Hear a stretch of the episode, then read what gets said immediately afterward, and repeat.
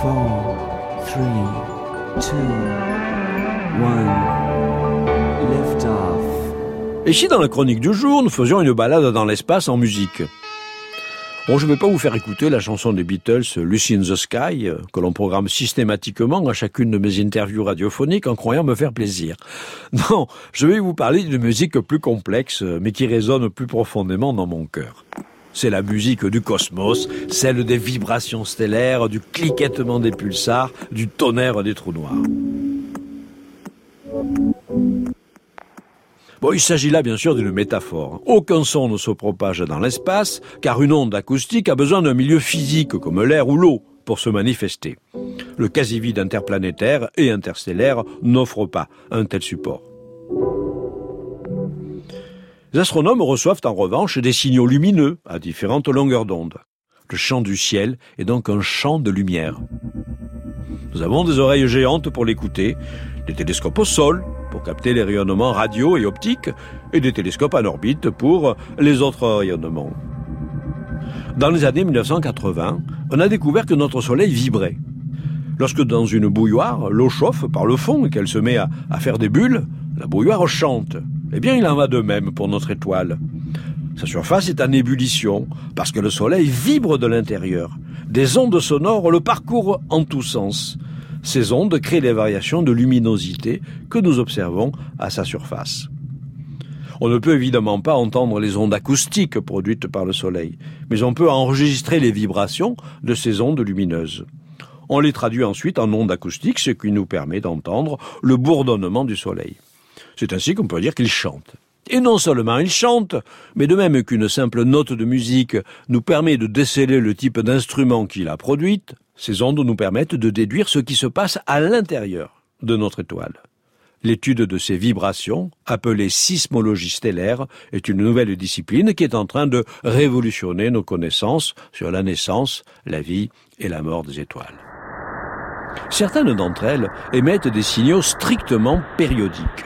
Il s'agit des pulsars, résidus d'explosions d'étoiles massives qui, à la manière de toupies aimantées, émettent un faisceau de lumière tournant à la façon d'un phare. Véritable métronome de l'espace, on peut en écouter le rythme implacable en faisant fonctionner les radiotélescopes comme des tourne-disques cosmiques. Les ondes radio qu'ils captent sont en effet converties en signaux électriques que l'on peut amplifier, filtrer et recaler dans la gamme des sons audibles. Le chant des pulsars évoque alors le martèlement de percussions africaines. En 1991, j'ai collaboré avec le compositeur Gérard Griset à la conception du Noir de l'étoile, une œuvre musicale écrite pour six percussionnistes bien humains et des guest stars au sens propre du terme, en l'occurrence des pulsars invités au moment du concert. Cette pièce d'une heure très impressionnante permet de relier le temps des hommes, perçu par les auditeurs, au temps des astres, délivré par ces inaccessibles étoiles mortes depuis des milliers d'années.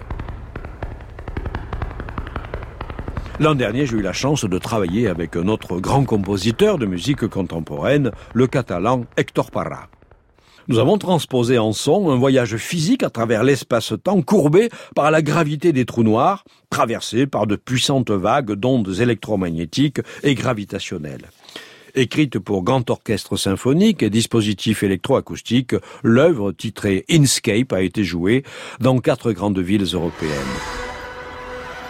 Vers la fin de la pièce, Hector Parra a rendu hommage à un modèle cosmologique que j'ai proposé au début des années 2000 à la suite d'observations micro-ondes effectuées par le télescope spatial WMAP.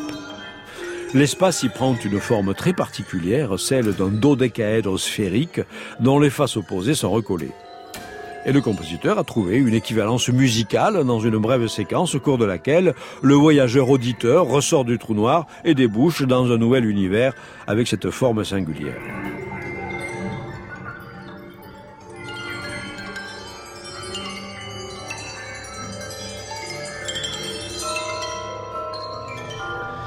Certaines œuvres d'art traduisent la fragilité de l'existence humaine.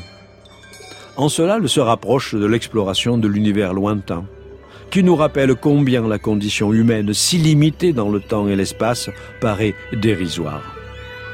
N'est-ce pas justement le propre de la recherche scientifique et de la création artistique que de nous élever au-dessus de cette condition?